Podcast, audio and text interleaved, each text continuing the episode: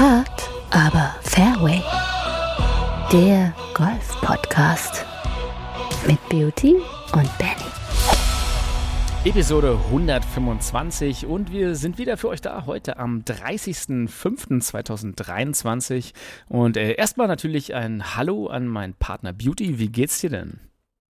Ja, hallo mein Lieber. Ähm, ja, das verlängerte Wochenende äh, soweit gut überstanden und äh, ich habe ja gesehen, du warst auch wieder ähm, auf dem Golfplatz unterwegs, oder? Na klar, na klar. Jetzt zu Pfingsten ist ja wieder Zeit und das Wetter ist auch wieder gut. Äh, und vor allem, heute ist ja wieder ein kurioser Tag am 30. Äh, Mai. Da ist der äh, tatsächlich US-amerikanische Water a Flower Day, also äh, Gieß eine Blume Tag. Ist eigentlich ganz schön.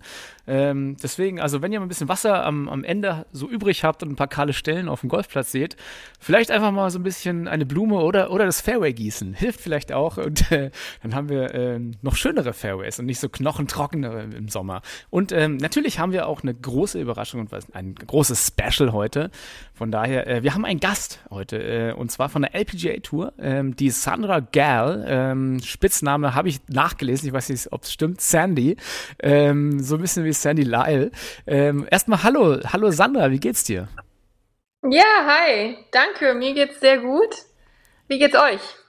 Ja, natürlich großartig, wenn wir einen äh, ja so prominenten Star hier haben. Ähm, viele äh, schauen jetzt vielleicht mal bei Google oder gucken nach, wer ist überhaupt Sandra Gall? Wenn ihr nachschaut, äh, auf der LPGA natürlich Spielerin seit 2008.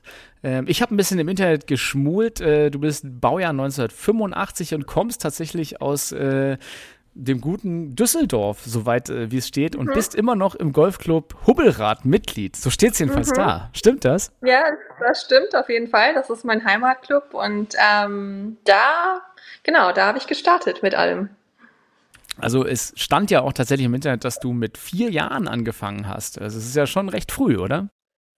Ja, das, das weiß ich nicht, wo du, wo du das gelesen hast. Also tatsächlich mit sechs Jahren, aber auch nicht wirklich viel. Ich habe immer so in den Ferien mit meinen Eltern gespielt und dann ähm, habe ich wirklich erst mit 14, als ich in den Nachhubelrad gekommen bin, habe ich angefangen, ähm, so ja, regelmäßiger zu trainieren und ähm, für die Mannschaft gespielt und so weiter. Also es war relativ spät eigentlich.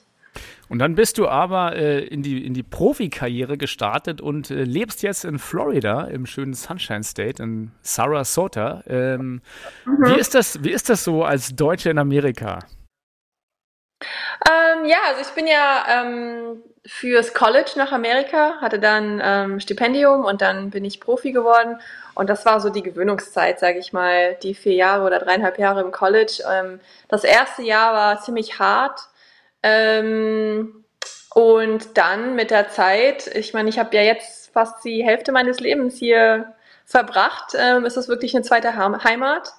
Ähm, und ähm, ja, ich, ich mag aber beide Welten. Also ich mag total gerne auch wieder im Sommer zurück nach Europa kommen und auch im Winter mal. Ähm, und ähm, es ist eine gute Kombi von beiden. Du, man, man träumt, träumt man eigentlich schon auf Englisch oder noch auf Deutsch? Das ist ja immer so die Sache, oder? Ha! Ähm, also meine Eltern sind tatsächlich aus Prag, das heißt, wir sp sprechen Tschechisch zu Hause. Und dann, ähm, hm. ich glaube aber, dass es Träumen wirklich wahrscheinlich eher auf Englisch ist momentan, weil ich halt so viel, ich, ich träume immer in der Sprache, in der ich am meisten so umgeben bin. Ja. Ja, und zu dem, zu dem Thema College, du hast es ja schon angesprochen, ähm, du hast ja eine College-Zeit gehabt, äh, die ja, sag ich mal, schon jetzt ein paar Tage her ist. Du hast gesagt, äh, lebst ja schon dein halbes Leben jetzt da drüben. Ähm, um dieses Thema gleich mal vorne wegzuschieben, da vielleicht die ein oder andere Frage auch dahin äh, gekommen wäre von unseren Zuhörern. Ähm, wie hat sich das in all den Jahren jetzt verändert? Weil den Einblick, den man bekommt ähm, hier aus Deutschland in das College-Leben, ist ja schon ultra professionell, alles umsorgt und äh, Trainingsmöglichkeiten, die wahrscheinlich besser organisiert sind als im allgemeinen Profigeschäft. Ähm, wie war das bei dir damals? Ähm, Also ich kann das jetzt schwer vergleichen mit dem, wie es, wie es vielleicht heutzutage ist. Tut mir leid, ist das zu laut mit meinem Hund? nein, nein, das ist. Das ist da, müssen wir natürlich dazu sagen, es gibt einen kleinen äh, Schäferhund-Welpen, der äh, quietscht jetzt. Das ist ja ganz süß. Also leider kann, aus, können wir den nicht aus, sehen, aber auf der Audioebene ist er natürlich dabei. Schäferhund. Wie heißt ja, der denn ja, erstmal? Ja. Wie heißt denn der Schäferhund-Welpe? Also Dina aka Gigi. Okay, also falls ihr, ihr liebe Hafis, ein bisschen die Gigi hört, äh, die muss natürlich ein bisschen rumturnen da hinten. Äh, aber nochmal zur Frage ja. von Beauty. Ähm, Trainingsfacilities, genau. wir, wir, sehen es ja auch auf, auf, der, auf den Touren, dass die College-Spieler immer professioneller und immer ja, schneller Profis sind, ne? Ja, also ich glaube schon, dass es heutzutage noch ein anderes Level ist als damals. Aber wir hatten ähm, äh, wir hatten schon, also ein Scope, wir hatten ein richtig cooles Shot-Game-Areal, ähm, wir hatten ähm, zwei oder drei Putting-Grüns äh, und unseren eigenen Platz auch. ich glaube, Gigi, die Gigi, immer Gigi an, wenn nimmt, ich anfange zu regeln. Ja. Nimmt, hat, sie, hat sie da so einen kleinen Quietschi, den sie gerade zerlegt? Oder ja, ja, klar. Sie muss halt immer irgendwas beißen. Ja. Momentan. Also, bite, sorry. bite, bite. Wieder Ball auf dem Grün, mhm. genau. Ja, aber das ist, äh, ist natürlich, also du, äh, du bist ja ähnlich, ähnlich groß wie Martin Keimer, äh, nicht nur körperlich, sondern natürlich auch äh, von, der, von der Spielerkarriere her. Ähm, hast auf der LPGA-Tour schon gewonnen, warst beim Solheim Cup dabei, hast äh, zehn Top 5 Finishes seit 2018, einen dritten Platz im US Open. Also das ist ja eine, eine, ja, eine Liste, die man eigentlich sehen kann. Und ich glaube, ähm, was viele, was viele hier in Deutschland ja immer nicht wissen, dass ähm, wenn mal die Männeramateure wirklich richtig gute Schläge machen, dann sind sie so ungefähr da, wo die weiblichen Profis sind, von den Längen her. Ne? Okay, ja. Also du bist ja, bist ja wahrscheinlich auch so ein bisschen damit, äh, dafür bekannt, einfach so einen langen Schlag zu haben, ein gutes, präzises Eisenspiel und ja, Patten ist ja eh am Ende des Tages was, was die Turniere gewinnt, ne? Ja, auf jeden Fall. Also ich glaube, meine Stärke war eigentlich immer mein, mein kurzes Spiel. Ähm, und klar habe ich den Ball relativ lang gehauen, ähm, aber das bringt, also es, es bringt auf jeden Fall viel, aber ohne das kurze Spiel geht halt gar nichts. Also wirklich, du musst halt wirklich sehr, sehr präzise sein mit deinem, äh, also 100 Yards und, und, und darunter. Ähm, das muss einfach sitzen. Und, ähm, und wenn man mal einen schlechten Tag hat und die Grüns mal nicht trifft, dann müssen die Up and Downs einfach da sein. Das habe ich sehr schnell gelernt. Ähm, da war ich noch Amateurin und habe einen US Open Qualifier gespielt. Und da war, ich habe mit einer, ähm, ja, so eine, so eine Veteran, sagt man das ja, habe ich gespielt damals. Mhm. Das war Lieselotte Neumann aus Schweden. Und die hatte echt einen schlechten Tag und die hat wirklich äh, Paar gespielt auf einem sehr, sehr schwierigen Platz für den US Open Qualifier und hat den Ball nicht gut getroffen. Und das war eine riesengroße Lehre für mich, ähm, da wirklich viel dran zu arbeiten. Und ähm, ja, das habe ich dann auch gemacht. Da habe ich gleich auch noch mal eine ganz kurze Frage. Yards, Meter. Denkst du in Yards mittlerweile oder noch in Metern? Ja, auf jeden Fall Yards. Also ich habe, glaube ich, äh, irgendwann Anfang meiner Karriere habe ich das, ähm, äh, ja, bin ich über, bin ich übergegangen. genau. Ja, äh, gute Frage, äh, die hätte ich äh, gerade auch einschieben wollen. Ähm, aber um zu das äh, zu dem Thema Short Game zurückzukommen, ähm, John Rahm hatte ja auch vor kurzem gesagt, dass äh, sein Short Game seine Medizin ist äh, und wenn es im Long Game äh, nicht passt, dass dann das Short Game halt eigentlich immer sitzen muss. Ähm, und mhm. äh, das hat dich ja, sag ich mal, auch so schon herausgestellt, wie du schon selber gesagt hast. Ähm, wie würdest du sagen, ist so deine deine Trainingsroutine, wenn du jetzt wiedergeben würdest, Short Game zu Long Game im, in Trainingszeit? Was, was würdest du sagen, wo bist du länger unterwegs? Ähm, äh, also ich würde sagen, am meisten unterwegs bin ich auf dem Golfplatz. Das heißt, ich werde mhm. mich einspielen, ähm, mach, wenn dann viele Drills auch mit dem Putten und dann vielleicht ein, zwei Drills mit dem, mit dem Short Game aber dann ist es wirklich so, dass ich auch ähm, viele Situationen nachstelle auf dem Golfplatz und mit mehreren Bällen spiele und dann vielleicht auch Up and Downs ums Grün herum mache und ähm, manchmal mit drei Bälle nehme von unter 100 Yards und dann versuche ein Up and Down zu machen. Also wirklich, dass man halt verschiedene Lagen hat und verschiedene Situationen und Längen. Ähm, und das hat mein Papa eigentlich mit mir schon seit ich klein bin immer gemacht. Hat mich auch immer öfters irgendwie unter irgendwelche Bäume gestellt und da musste ich halt kreativ werden. Und ich glaube, da kommt halt sehr viel, ähm, ja, meine Kreativität ins Spiel, die ich, die ich, die mir halt wirklich geholfen hat in meiner, in meiner Karriere. Ja, du sprichst es ja an Kreativität, die man, die man darunter dann auch trainiert. Ähm, mhm. Was sagst du, jung, was sagst du jungen Spielerinnen? Ähm, kommen da vielleicht auch mal welche auf dich zu und fragen dann danach. Ich, mhm. ähm, ich krieg das ja, oder sag mal so, man kriegt das ja oft selber mit, dass Jugendspieler eher verlegen sind, um, um Fragen zu stellen, wie man, wie man sich jetzt mhm. vorbereitet. Ähm, was würdest du mhm. unseren jungen Zuhörerinnen, so sag ich mal, auch sagen? Ähm, wie würden die oder wie sollten die in ihrem Training mit besseren Spielern umgehen? Das ist eine richtig gute Frage. Ähm, das habe ich auch selber so mitbekommen, dass viele halt wirklich ähm, verlegen sind und die Fragen nicht stellen. Äh, aber jetzt, gerade in, der letzten, in den letzten Wochen, ähm, hatte ich das Glück, dass ich mit einigen reden konnte. Und ähm, die haben sich über, über so ein ähm, Stipendiumprogramm fürs College, konnte ich äh, mit einigen reden. Die hatten ganz tolle Fragen. Und jetzt habe ich auch ähm, ein, zwei junge deutsche Spielerinnen, die ich betreue. Und ähm, die haben ganz, ganz tolle Fragen gestellt. Und ich würde einfach sagen, dass man da wirklich ähm, ja, man muss die Fehler nicht nochmal machen. Also ich hatte, ich war ja damals die erste Deutsche, also beziehungsweise ich war nicht die erste Deutsche, es waren ein, zwei Deutsche vor mir noch auf der Tour, aber ich war lange Zeit die einzige Deutsche auf der Tour. Und ähm, damals habe ich halt viele Fehler gemacht und ähm, ich habe mich aber auch nicht richtig getraut, ältere Spieler zu fragen. Und ähm, deswegen finde ich es halt wirklich total schön, wenn die, wenn die einfach kommen und fragen und dann vielleicht auch nicht, was halt vielen von uns auch passiert, dass wir denken, wir wissen es einfach schon, auch wenn wir 18 sind. Und das ist halt wirklich nicht so. Man kann wirklich sehr, sehr viel lernen und ähm, ähm, einfach offen sein. Und also viele von den älteren Spielern sind auch sehr bereit, äh, Antworten zu geben und Tipps zu geben. Deswegen, ähm, ja, je mehr Fragen du hast, desto besser. Was waren denn jetzt so mal die besten drei Fragen, die du bekommen hast, wo du sagst, ja, das ist mal eine klasse Frage. Und was waren dann die Antworten von mhm. dir?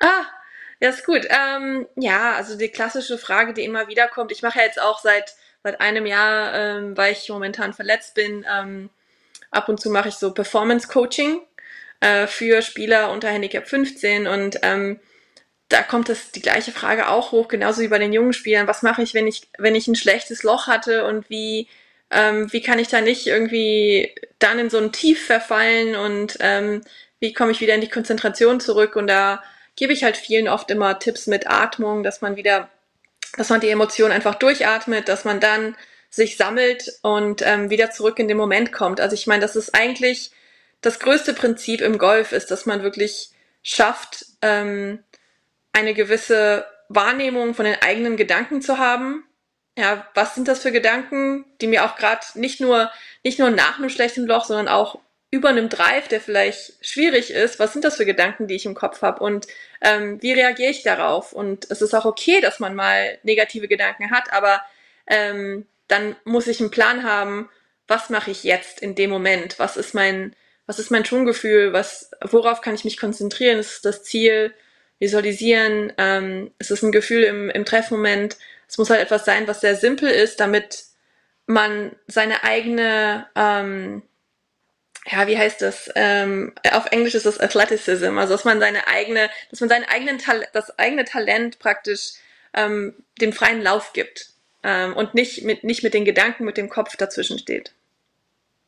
Ja, also du, du meinst mit den eigenen vielleicht auch körperlichen Fähigkeiten da jetzt äh, aus ja. der Situation rauszukommen. Ähm, und ähm, genau. wir sprechen eigentlich auch immer dann darüber, die gewisse Selbsteinschätzung äh, halt auch an den Tag legen, die ja leider äh, mhm. äh, die wenigsten Spieler dann in brenzligen Situationen leider herausziehen, dass sie dann halt irgend so ein Hero-Shot aus dem Rough äh, ja. denken, jetzt über irgendwelche Bäume zu spielen. Ähm, mhm dass man da sein Ego, sag ich mal, so ein bisschen parkt und äh, das Ganze so ein bisschen smarter versucht zu lösen. Ähm, wie, mhm. äh, wie würdest du das sehen? Also du hast ja gesagt, du hast in, in Deutschland Mannschaft gespielt, ähm, jetzt ist die DGL-Saison wieder gestartet. Äh, man sieht mhm. teilweise auch verrückte Scores.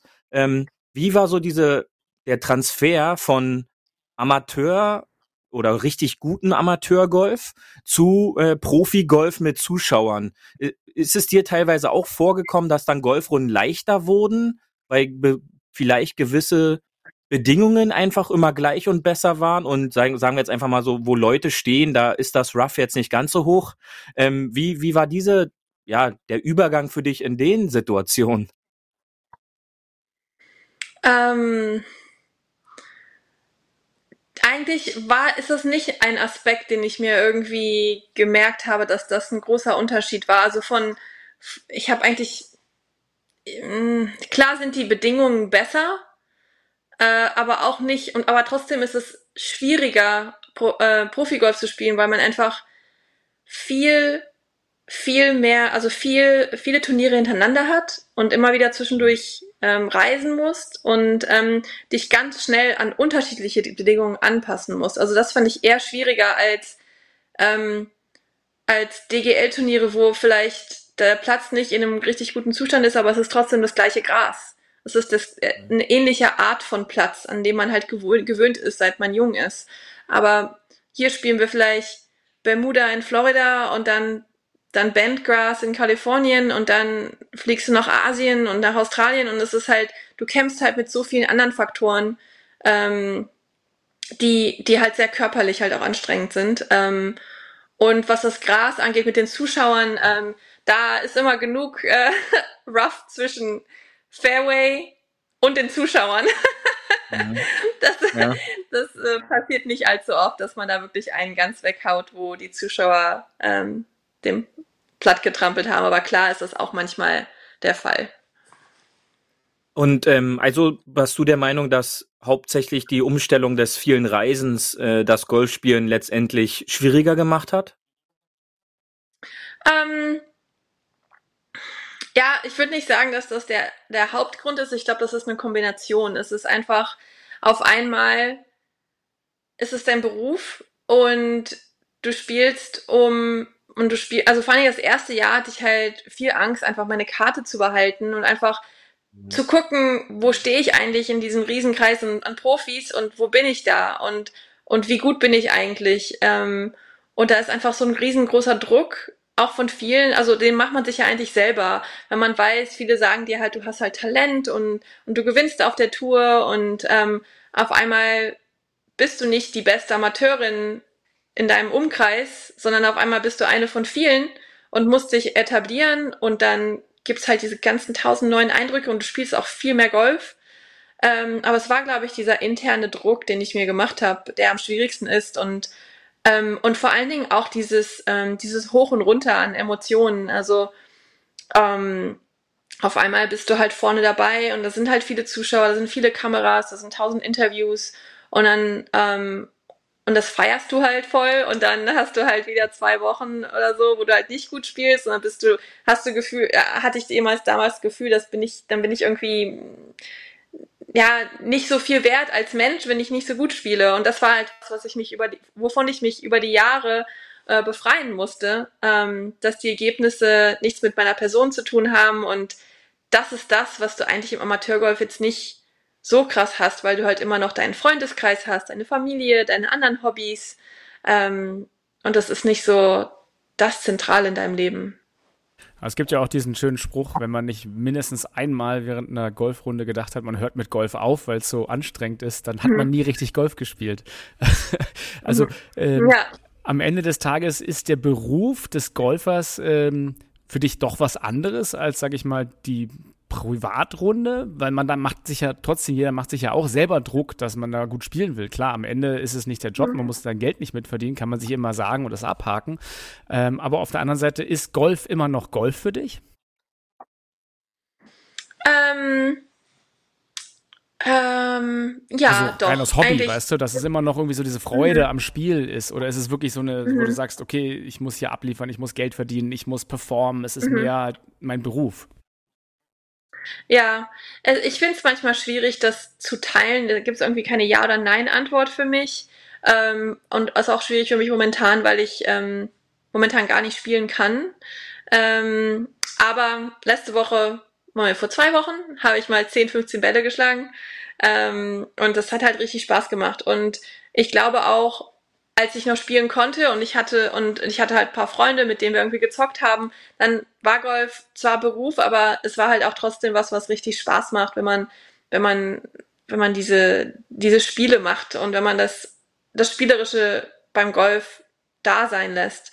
Ähm, aber trotzdem kann ich das nachvollziehen, vor allen Dingen durch dieses Coaching, was ich mache, dass sich Amateure trotzdem Druck machen und ähm, die Parallele ist natürlich da. Es ist halt einfach so, es ist halt wirklich ein mental sehr anstrengender Sport und egal, ob das jetzt für Geld ist oder ob das für die Bundesliga ist, der Druck, den merkt man, merkt man trotzdem, wenn, wenn Wasser links ist. Absolut. Und ähm, du hast den, den Punkt Freunde angesprochen. Wie ist das denn mit, mit Freunden auf der Tour? Ähm, letztendlich spielt man ja um, um Preisgeld, um, wie du schon gesagt hast, um, es, es ist dein Beruf. Wie ist es dann mit, mit richtigen Freunden, die man da hat? Äh, kristallisieren die sich mhm. raus ähm, oder ähm, ist es dann halt doch schwieriger, da Freundschaften auch aufgrund der, der ganzen Reisestrapazen und sowas ähm, aufzubauen? Mhm. Ja, ist eine gute Frage. Ähm, also ich habe tatsächlich über die Jahre, ähm, ich glaube drei oder vier, drei, ich würde sagen drei richtig, mhm. richtig gute Freundschaften aufgebaut. Und dann gab es ein bisschen was von allem, was du gerade genannt hast. Also ich, ich finde generell ist die Tour sehr freundlich. Ähm, aber äh, da sind verschiedene Faktoren. Einmal, das sind genau, das sind einfach deine Competitors. Ähm, mhm. Und manchmal, auch wenn man offen ist, kommt von der anderen Seite vielleicht eine Gegenhaltung und die wollen einfach nicht Freunde sein. Ähm, und dann der andere Aspekt ist, dass es zum Teil genau durch das Reisen einfach sehr anstrengend ist. Ich bin generell jemand, der seine Batterien auflädt, wenn ich alleine bin und wenn ich nicht unbedingt mit, mit zehn Leuten zum Essen gehe nach einem mega anstrengenden Golftag. Das ist einfach nicht so mein Ding. Ähm, Habe ich natürlich auch mal gemacht. Und man, man muss natürlich auch zu Pro-Am-Dinner gehen und, äh, und unter die Leute und das hat auch Spaß gemacht. Aber ähm, für mich war das halt einfach sehr, sehr viel an einem Tag, wo du wirklich deine ganze Energie und deine mentale Energie ausgibst, dann nochmal ähm, essen zu gehen und ähm, ja, also ab und zu mal schon, aber ähm, das war der andere Aspekt, wo ich das schwierig fand, ähm, Freundschaften aufrechtzuerhalten und äh, seit ich weniger spiele, finde ich das viel einfacher und habe halt auch sehr, sehr gute Freunde in meinem Umkreis, ähm, weil ich auch selber einfach entspannter bin. mhm. ähm, und dann gibt's auch ein paar Leute, die tatsächlich ähm, abfallen, wenn man selber nicht mehr so weit vorne ist. Und das war, das war mhm. sehr schmerzhaft, ähm, weil ich dachte, es waren gute Freunde und dann habe ich gemerkt, okay, ähm, wahrscheinlich war da noch was anderes dahinter, ähm, aber ja. das sind halt einfach so solche Freundschaften gibt's auch und man lernt daraus. Ja, ich glaube, die gibt's ja auch so im, im normalen Leben, dass dann ja. Freundschaften eingegangen werden, um irgendwelche anderen Punkte vielleicht äh, oder Vorteile zu bekommen. Ähm, du lebst jetzt da ja. im Sunshine State, ähm, der ja bekannt ist unter Golfern und beliebt ist, einfach auch der Bedingung wegen des ganzjährigen Trainings. Wie ist es dann so beim Einkaufen? Äh, trifft man da sich da dann auch äh, spontan oder zufällig äh, die, die männlichen und weiblichen LPGA-Spieler und äh, PGA-Spieler beim Einkaufen so und quatscht dann mal oder ist das, ist das eher nicht so der Fall? Ähm, also ich wohne in Sarasota. Hier ist tatsächlich die, die einzige andere Spielerin auf der LPGA, die hier wohnt, ist Nelly Corda. Mhm. Und äh, ja, die treffe ich eine, ab und zu eine mal Unbekannte. Irgendwie. Eine Unbekannte. Genau, also genau, ab und zu mal. Die war im gleichen Golfclub wie ich oder sehe die halt beim Training oder halt auch äh, in einem Lieblingsrestaurant sehen wir uns auch mal. Ähm, aber ansonsten die meisten sind halt in West Palm, in Jupiter, in Orlando. Mhm. Ähm, als ich in Orlando gewohnt habe, da war ich ja zwölf Jahre lang, habe ich die nicht unbedingt einfach so getroffen, aber ähm, ich war auch in Alworth ähm, äh, Mitglied und da waren halt viele PGA-Pros oder ähm, andere Spieler, die man natürlich tagtäglich irgendwie gesehen hat. Aber es ist nicht so, dass, dass die einfach überall rumschwirren. Man trifft sich dann in der Bar von Phil Mickelson. Ja, ja, genau. Ja, so ungefähr stellen wir uns das vor. Nee, wir haben ja auch äh, gesehen, zum Beispiel bei der, bei der Full Swing Doku bei Netflix, die wir auch großartig fanden, ähm, dass es halt so ah, ja. auch auf der PGA Tour so diese Lagerbildung gibt. Ne? Ähm, natürlich ist es schwierig, ja. weil das deutsch-tschechische Lager ist, glaube ich, eh nicht so groß. Aber ähm, äh, ist es auch auf der LPA, LPGA Tour, wo es so unterschiedliche Nationalitätslager gibt, sage ich mal? Ja. Ja, ja, sehr stark.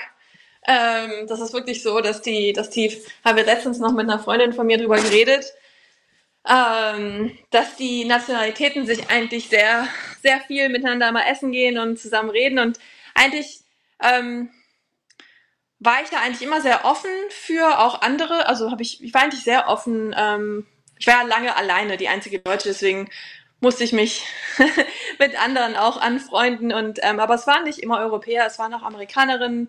Es war eigentlich ein Mix, aber ähm, generell würde ich sagen, dass sich viele in den Nationalitäten, vor allen Dingen die Asiaten oder die äh, Lateinamerikaner, die hängen halt viel äh, zusammen, weil die auch so sehr spezifische ähm, Vorlieben haben, was Essen angeht und, und ja. wie die einfach kommunizieren und ähm, genau. Also schon ein bisschen kulturell. Ähm, ja, ich kenne das. Ja. Als Deutscher, als Deutscher ist man immer irgendwo mittendrin, aber man sucht ja nicht die anderen ja. Deutschen. Manchmal gibt es auch keine anderen Deutschen. Da ist man vielleicht ja auch manchmal ganz froh drüber. aber ähm, wir Deu äh, ne, es ist ja so, egal wo du hinreist, überall gibt es Holländer oder irgendwie man, man, man trifft irgendwen. Aber ja, ich, ich finde das ganz spannend, weil Deutschland hat halt leider nicht diesen, diesen großen, Gol diese große Golfbegeisterung, sage ich mal, international, wo wir sagen, wir haben da auch 10, 15 mhm. Spieler, äh, die wir hinschicken. Ähm, ja, von daher natürlich äh, schließt man sich wahrscheinlich na, irgendwie so ein bisschen in anderen Kulturkreisen ein bisschen an. Ähm, Amerika mhm. als Kulturkreis, war das für dich, als du rübergekommen bist, so ein bisschen Umstellung oder ist man da schon sehr durchamerikanisiert hier in, in Europa und Deutschland? Nee, das war schon, also ich glaube, ich habe es relativ gut, ähm, ich habe mich relativ gut und schnell angepasst, aber es ist schon äh, ein Unterschied in vielen Dingen. Ähm, ich glaube, das erste Jahr habe ich auch erstmal zugenommen, weil es nicht so viel, aber weil man irgendwie diese ganzen Sachen ausprobiert, man, die man nicht kennt, Peanut Butter und was weiß ich was alles. Und dieses, also Eisessen, das ganz anders ist hier, also es ist wirklich krass. Ähm, womit ich mich schwer getan habe, war ähm, die Hitze hier in Florida. Ähm, also es war wirklich im Sommer, dann im August fing die Schule ja dann an und es war halt richtig, richtig heiß. Das kannte ich halt gar nicht äh, aus Europa. Ähm, und dann, ähm, ja, die Art und Weise, klar, wir kennen das ja alles. Äh, how are you? Oh, great. Yeah, how are you? Great. Mhm. ja. Deep, deep connection. Nice to also meet you. Ja, nice to meet you. Ja. also man gewöhnt sich halt dran und ähm, mhm.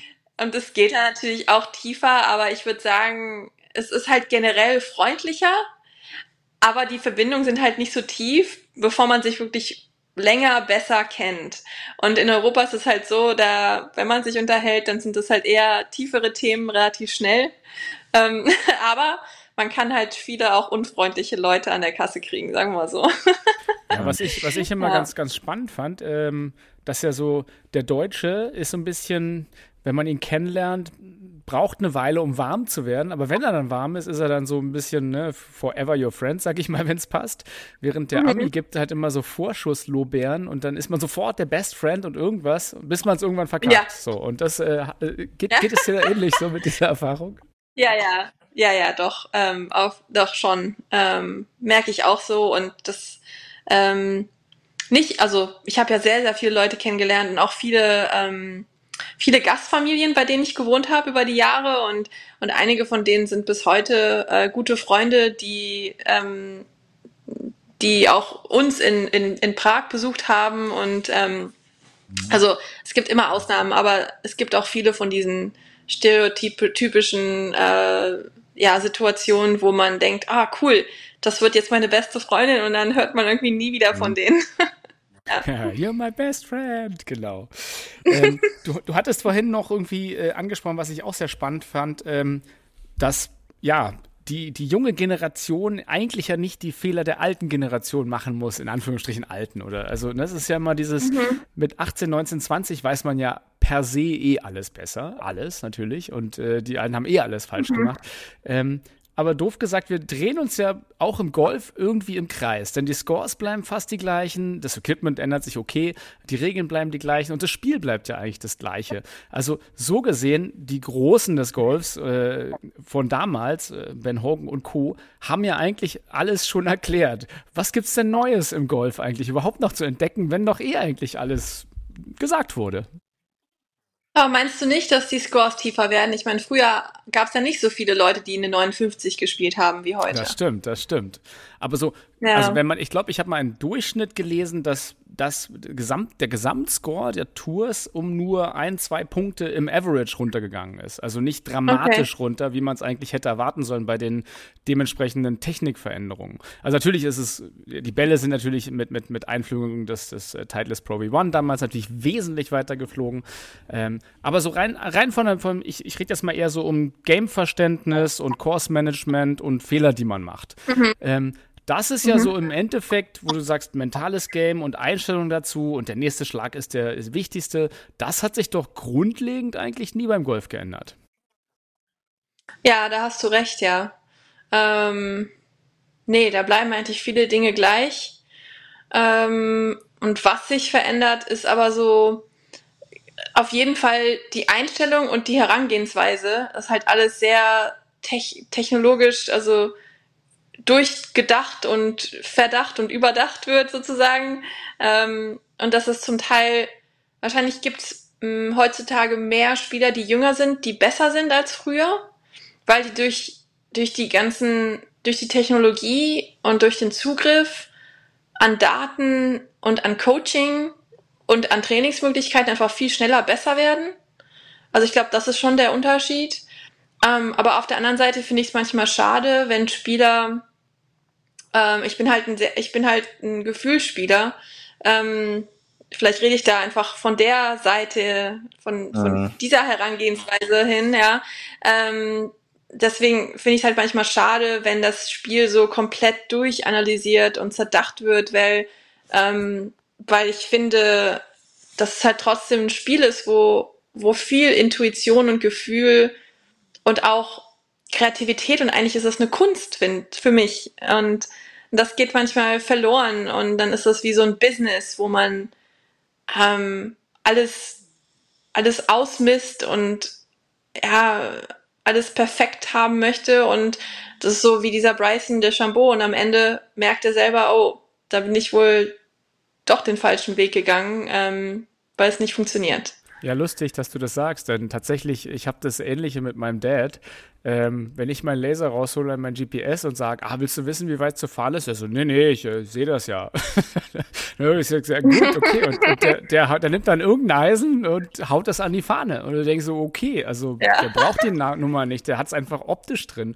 Und äh, ist, es, ja. ist es das vielleicht ein bisschen? Also weniger Fitzpatrick, ich äh, habe alle meine Scorekarten und analysiere die morgen, sondern mehr so ein bisschen gucken und einfach spielen? Ja, ich glaube, man, ähm, ich, ich rede halt über die Extreme. Also es ist auf jeden Fall so, dass ich auch meine Daten habe und auch genau weiß, wie weit meine meine Eisen und meine verschiedenen Wedges und, und so weiter gehen. Na klar, das sind alles so Basics, die man braucht für die Tour, aber ähm, ähm, wenn es dann darum geht, wie jemand wie Bryson oder genau, oder auch dieses Aimpoint, wenn man das halt einfach viel zu, viel zu viel sich darauf verlässt, dann geht, finde ich, auch so dieses, dieses Gefühl weg und ähm, diese, dieses, ja, diese eigentlich dieses, diese Intuition, die man hat und mh, hm, vielleicht sogar das Vertrauen in sich selber ist dann eigentlich gar nicht mehr richtig da. Es ist eher so Vertrauen in Statistiken und, und Konzepte, die jemand anders für dich, ähm, ja, ähm, weiß ich nicht, was das Wort ist gerade. für dich erdacht hat, ja. sozusagen. Ja. Ja, also das, ja. Äh, das Schöne ist ja, wenn, wenn man jetzt das Masters, nimm das einmal als Beispiel, denn die bieten ja, sag ich mal, den besten Blick auch auf so eine Turniervorbereitung von Montag an, wenn man dann meinetwegen den Range Channel äh, öffnen kann, wo man dann gefühlt so eine Tech-Show dann auch noch hat. Äh, überall stehen eigentlich mhm. mittlerweile Trackman und andere Anbieter, äh, um die Daten doppelt oder dreifach zu checken. Ähm, und gleichzeitig werden die Strokes Gained äh, Daten halt auch noch geliefert. Äh, wie ist im Nachgang eines Turniers für dich persönlich immer eine Auswertung gewesen? Du meintest jetzt, du bist eher so eine Gefühlsspielerin, aber hast du dann schon auch mal von deinem Team dir deine Daten geben lassen, so wie sind eigentlich meine äh, T2 Green oder meine Approach-Werte? Äh, war das für dich trotzdem dann wichtig? Sicherlich, du hast ja gesagt, du kennst deine Daten, aber mhm. wie war so eine Nachbereitung von so einem Turnier?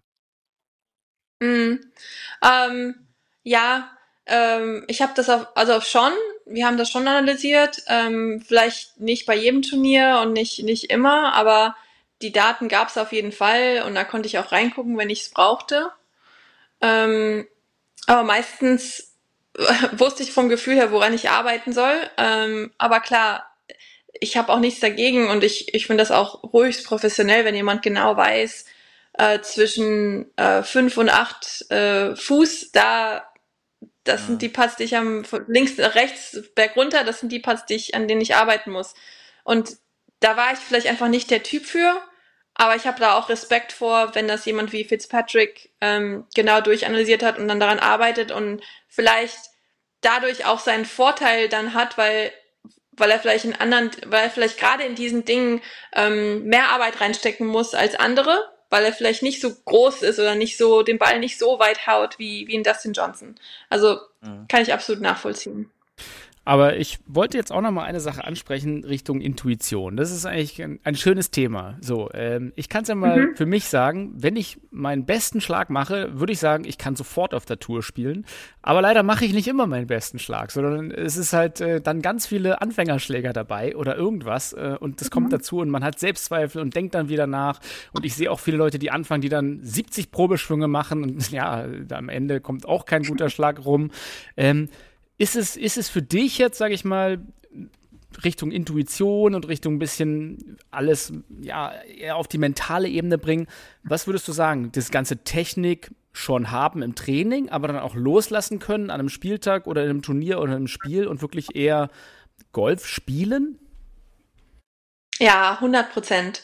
Ähm, genau, also ich würde sagen, je näher das Turnier kommt, desto kürzer sollte deine Technikeinheit werden klar, länger im Winter und dann, wenn die Turniere da sind, mach vielleicht einen Drill für zehn Minuten und geh spielen.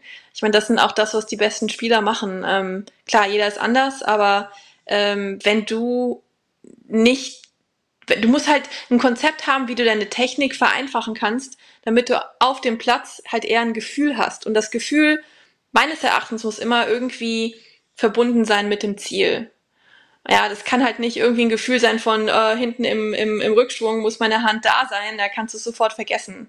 Und ähm, das ist genau das. Also so schnell wie du kannst, solltest du zurückkommen in, in dieses Spielerische, in das Reagieren, in die Intuition, ins ähm, Kreativsein, Visualisieren ähm, und den Ball ins Loch bekommen.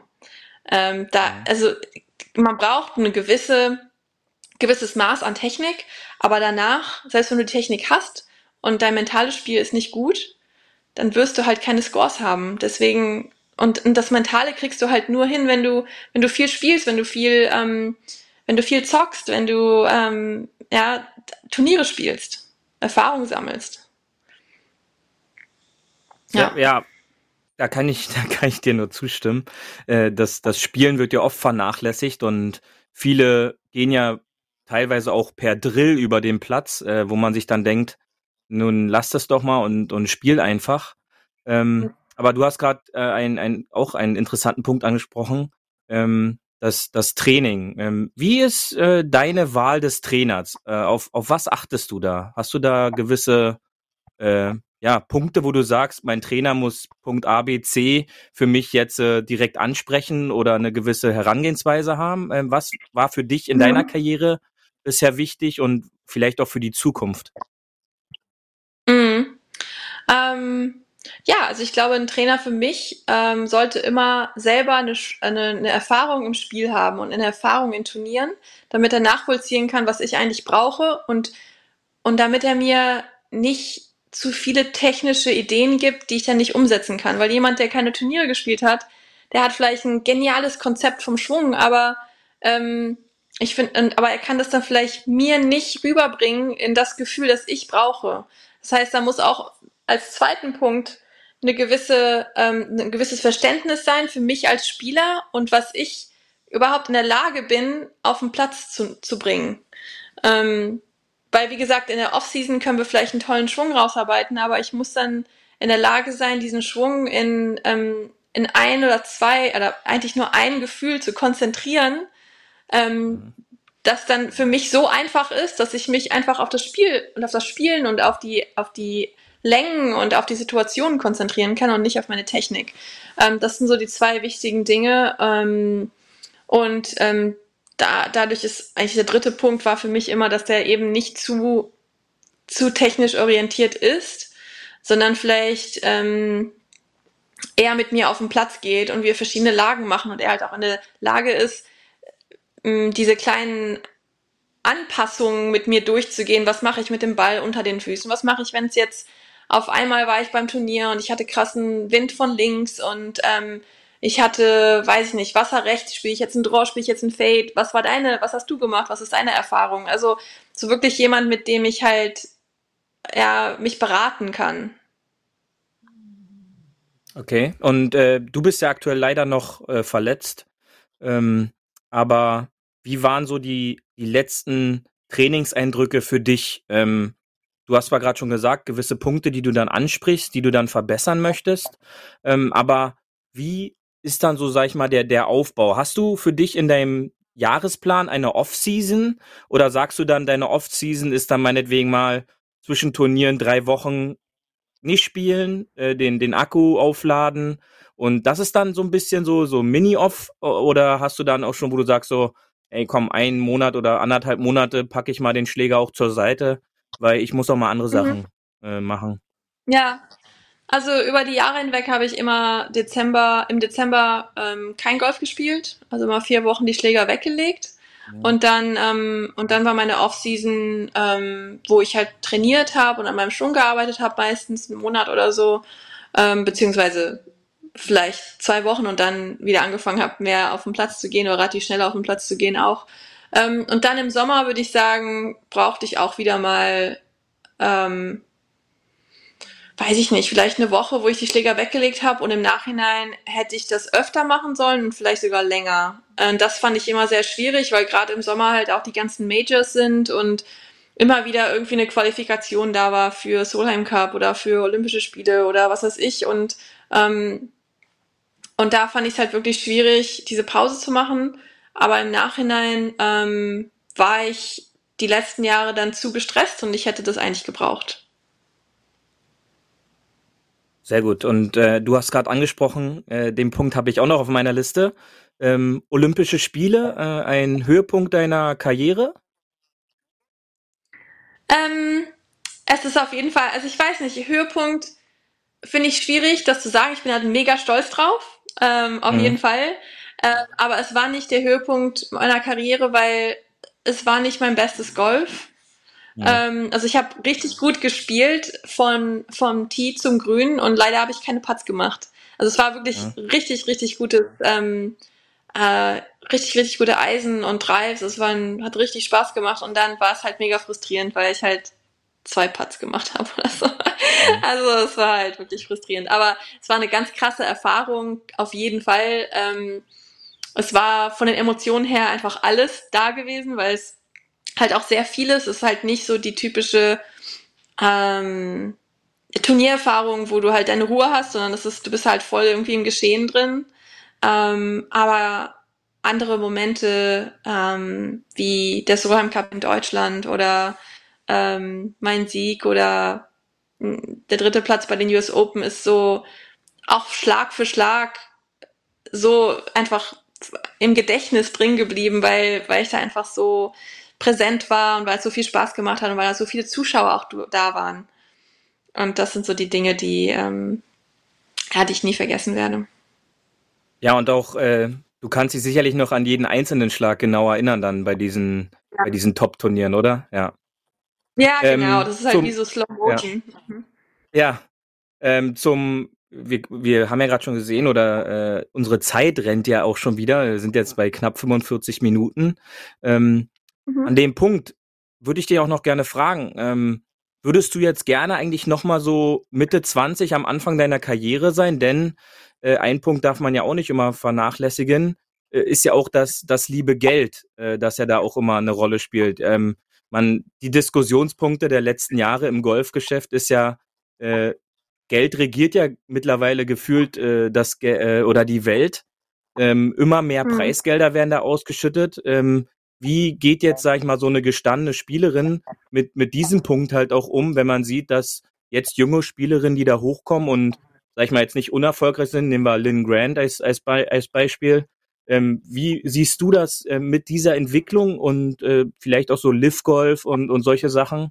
Was, was, was sind da deine, äh, oder sag ich mal, was ist da dein Blickpunkt drauf? Das ist eine sehr breite Frage. Ja, ja.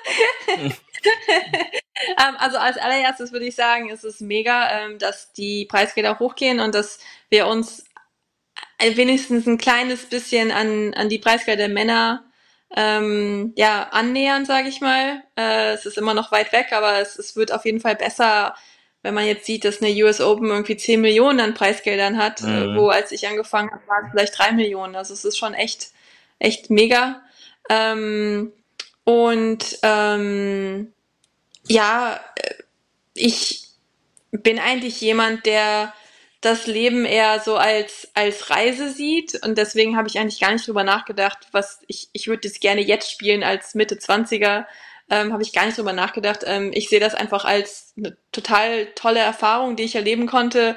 Ähm, es, es ist schön, ich war auch sehr ähm, erfolgreich und es habe auch genug Geld verdient damals ähm, und hätte mehr machen können heute. Aber auf der anderen Seite, es, es war, es ging mir nicht so viel ums Geld, sondern eher um diese Reise zu mir auch. Es war halt wie so eine riesengroße Lehre einfach an so vielen Dingen, an, an mir selber, an mir als Person.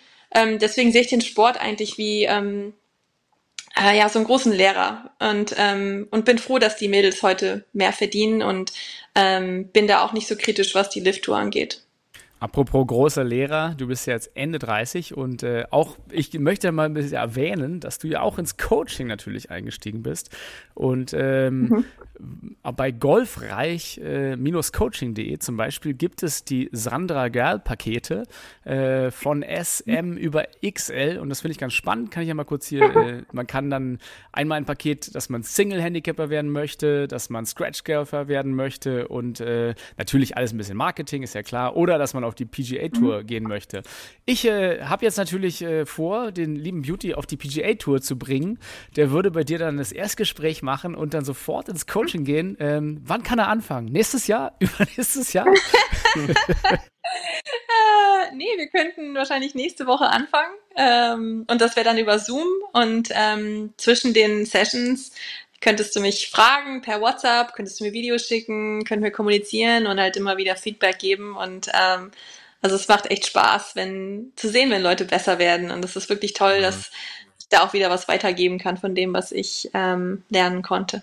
Und du machst dann auch noch äh, Golfreisen. Ähm, was ist da der Fokus? Spielen, spielen, spielen, spielen und ein bisschen Course-Management? Ähm, also ich glaube, es wird so zweigeteilt werden. Einmal ähm, der erste Tag wäre ähm, ein mentales Spiel, ein bisschen Theorie, äh, Course Management und dann auf jeden Fall kurzes Spiel, dass wir zusammen einfach in den Bunker chippen, putten gehen, dass ich Leuten zeige, wie sie trainieren können, wie sie effektiver trainieren können, wie die Profis ähm, und dann auch spezielle, spezifische Schläge zeigen, die das kurze Spiel einfacher machen. Und im zweiten Tag würden wir auf den Platz gehen und dann die Konzepte über die wir geredet haben, dann wirklich auch auf den Platz bringen und implementieren. Und ähm, vor allen Dingen der Fokus liegt darauf, ähm, ja, die Dinge wirklich simpel zu halten und immer wieder zurückzukommen in ähm, ja dein, dein, deine Intuition und dein Können, das wirklich schon in dir ist und wie wie kann ich da rankommen und ähm, Genau. Und wie kann ich am, am wenigsten Gedanken haben und mehr, mehr mit Gefühl spielen und mehr mit Selbstbewusstsein spielen? Wir packen auf jeden Fall eine URL in die Shownotes mit rein. Ähm, ja, aber also noch eine interessante Frage von mir jetzt. Was würdest du sagen, ist dann der Unterschied zwischen einem Golflehrer, der schon immer Golflehrer war im Golfclub, ähm, und jemand, der von der PGA Tour oder LPGA Tour kommt und dich unterrichtet? Ist da eine andere Herangehensweise ran, einfach weil man eine andere Spielerfahrung hat? Mhm, ja, ich denke auf jeden Fall. Ich meine, ich bin ja kein, ich habe ja keine PGA-Zertifizierung. Der, der Pro, der, ähm, der schon jahrelang macht, der weiß viel mehr vom Golfschwung als ich. Ähm, ich habe auf jeden Fall eine Basiserfahrung und kann Leuten Tipps geben und weiß viele Drills, aber es ist jetzt nicht meine Expertise. Ähm, meine Expertise liegt natürlich in, in, in Tausenden von Turniererfahrungen und ähm, wirklich, wie ich das Spiel, wie das Spiel praktisch ähm, ja zum Leben kommt auf dem Platz und wie man unter Druck spielt und wie sich das anfühlt, vor tausenden von Zuschauern zu spielen. Und was mache ich mit meinen Gedanken, mit meinen Emotionen, mit meinen ja, körperlichen äh, ja, Dingen, dass ich schwitze, dass ich zitter, was, was passiert in mir, was mache ich damit? Und wie kann ich trotzdem meine Bestleistung abrufen? Und ähm, ich denke mal, dass der Clubpro da vielleicht auch viel von weiß, einfach durch, durchs Lesen und durchs, ähm, durchs Lernen, aber ähm, bei mir ist das natürlich Ersterfahrung und ähm, das wären, glaube ich, so die zwei, zwei großen Unterschiede. Würdest du auch sagen, dass so Mediamanagement heutzutage für den modernen Profi oder angehenden Profi wichtig ist? Hast du da Kurse gemacht, wo man sagt, äh, Fernsehinterviews, wie verhält man sich oder ist das eher so ein bisschen sekundär? Ähm, also es wird auf jeden Fall gemacht und es wird auch angeboten auf der LPGA für, für die Rookies. Ähm, und ähm, ich, ich bin da damals eigentlich mehr oder weniger reingefallen und habe das so intuitiv irgendwie gelernt. Ähm, ich glaube, Gott sei Dank war ich da nie schüchtern, hatte nie ein Problem damit, ähm, im Fernsehen oder Interviews zu machen. Ähm, aber ich weiß, für manche ist es gar nicht so einfach. Für Annika war, war es damals sehr schwer. Und ähm, da gibt's aber auch ähm, Kurse, die man machen kann. Ähm, genau, also auf jeden Fall auch wichtig, ja. Ja, vor allen Dingen auch mit diesem Gefühl dann umzugehen, dass wenn man gut gespielt hat, man quasi von jedem angesprochen wird und zwei Wochen später, mhm. wenn man zwei Cuts verpasst hat, dass die, die dich vor zwei Wochen noch belagert haben, einfach kalt an dir vorbeilaufen. Äh, damit mhm. muss man ja persönlich auch erstmal klarkommen, oder? Ja, ja, auf jeden Fall. Das ist ja wieder das gleiche Thema, was ich vorher schon angesprochen habe, dass ja. man dass man lernt, sich wertzuschätzen als Person und nicht nur als das Ergebnis, das herumläuft. Also so irgendwie, ja, hier 69 ja. oder 78. ja. ähm, und das ist wirklich sehr, sehr, sehr schwierig. Und ähm, damit habe ich auch ganz lange gehadert und ähm, hatte auch große Probleme damit, ganz ehrlich. Und ich glaube, erst die Zeit abseits vom Golfplatz hat mir beigebracht, dass, ähm, dass ich viel mehr bin als nur Sandra Gall. Mhm die Profispielerin. Und das ist, glaube ich, was auch vielleicht junge Spieler ja vor allem lernen können, dieses so sich selber wertschätzen, sich selber nicht mhm. nur als den Golfprofi sehen, sondern als ja, als Menschen, wie du sagst, so mit mehreren Säulen. Genau. Ne? Nicht nur Golf ist genau. meine Säule und wenn die wackelt, breche ich ein, sondern ja, sich genau. breiter aufstellen. Und das ist, glaube ich, äh, ja auch vielleicht ein, ein, gutes, guter, guter Teil eines Coachings, den man dann so als erfahrener Spieler oder sage ich mal End-30er mhm. oder älterer, älterer Mensch dann jüngeren Menschen geben kann. Mhm. Ja, genau, auf jeden Fall. Es, ist, es geht für mich eigentlich beim, beim Coaching und, und vor allen Dingen aus meiner Erfahrung für, für mein eigenes Spiel, das ist immer das Beste, wenn ich ähm, mit Freude und mit viel Dankbarkeit gespielt habe. Ähm, und das waren meine besten Runden. Ähm, da bin ich immer in, in einen coolen Flow-State reingekommen ähm, und war einfach viel präsenter bei der Runde. Und ähm, ich glaube, das ist das, was uns Golf eigentlich beibringt. Wie können wir präsent sein, wie können wir Spaß haben, Freude spielen und das halt weitergeben an andere Leute. Es hat ja auch so ein bisschen so einen ganzheitlichen Aspekt schon bei dir, so mit äh, ein bisschen weiter über den Tellerrand drüber gucken, als wie ist mein äh, Miles per Hour Swing Speed, oder? Ja, das, das bin halt spezifisch ich. Ähm ja, Genau. Würdest du sagen, das ist so auch eher so eine deutsche Eigenschaft oder sieht man das auch viel mehr jetzt auf der Tour verteilt, dass die Leute jetzt über den Athleten hinausdenken, so ein bisschen mehr auf Sportpsychologie, vielleicht ganzheitliche Themen, mhm. äh, vielleicht auch ein bisschen, was du angesprochen hast, Atmung, Meditation und Co. Mhm. Also ich glaube, dass es immer noch so ein bisschen so ein Tabuthema ist, aber dass es generell äh, in anderen Sportarten schon viel mehr angesprochen wird, wie im Tennis, ähm, wo halt wirklich auch Spieler sagen, hey, ich mache dieses Interview jetzt nicht, weil es mich total stresst. ähm, mhm. wie ähm, Naomi, ähm, die das ja, genau, die ja damals auch sogar nicht bei den French Open, glaube ich, mitgespielt hat, ähm, wegen ähm, Mental Health Issues. Mhm. Ähm, genau, also es ist auf jeden Fall ein Thema, was, ähm, was viel mehr angesprochen wird und Leute sind offener, aber trotzdem finde ich, dass das Augenmerk viel zu viel immer noch darauf hinaus ist, was sind deine Ergebnisse, wie viel Geld hast du gemacht, ähm, wo hast du dich für qualifiziert und Hauptsache, man schafft das irgendwie und die Person ist immer noch irgendwie in zweiter Reihe. Also es ist wirklich sehr, sehr schwierig, da eine Balance zu halten und ähm, nur ganz, ganz wenige schaffen das. Also ich sehe das auf der Tour auch, wie viele da eigentlich drunter leiden. Ähm, und ähm, ja, man muss halt wirklich schaffen, irgendwie eine Balance auch von Freunden, Familie ähm, und auch vielleicht einen guten, guten Coach in dieser Hinsicht zu haben. Bei dem Thema würde ich sagen, gehen wir doch mal äh, hier in unsere Kategorie äh, auf die Terrasse, wo wir noch einen kleinen Drink nehmen, denn wir nähern uns okay. ja schon dem Ende der Folge. Alles klar.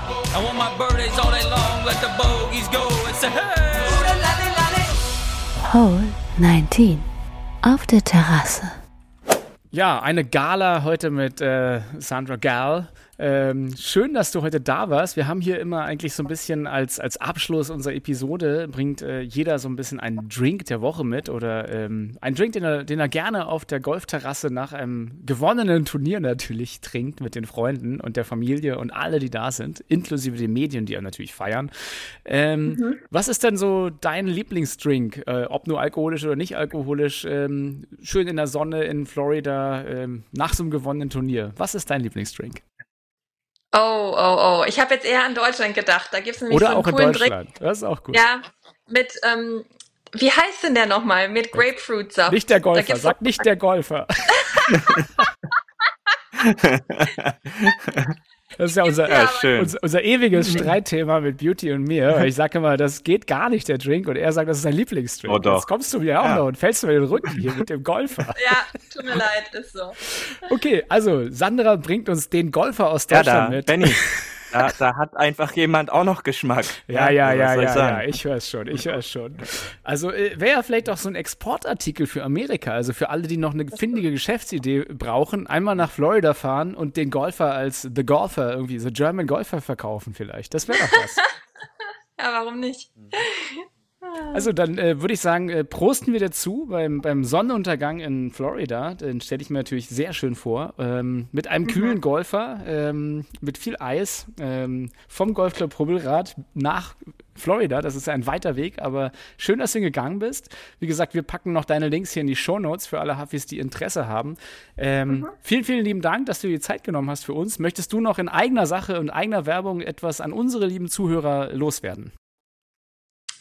Ähm, nein, ich glaube, wir haben schon über alles geredet ähm, und äh, hat Spaß gemacht mit euch beiden und äh, danke Super, dann vielen ja, lieben Dank, gerne. dass du extra aus Amerika uns heute zugeschaltet wirst. Danke Internet auch nochmal an der Stelle. Und es ist immer wieder schön natürlich zu sehen, dass man die Standleitung nach Amerika viel besser hinkriegt als die nach München. Das ist auch so ein deutsches Internetphänomen natürlich. Viel Spaß mit Gigi, dem Schäferhund. Wer ihn noch nicht kennt, kann ihn auf äh, Social Media sich anschauen. Äh, auf deinem mhm. äh, Profil ist, glaube ich, ein Reel verlinkt. Das werden wir auch in die Show Notes packen mhm. natürlich.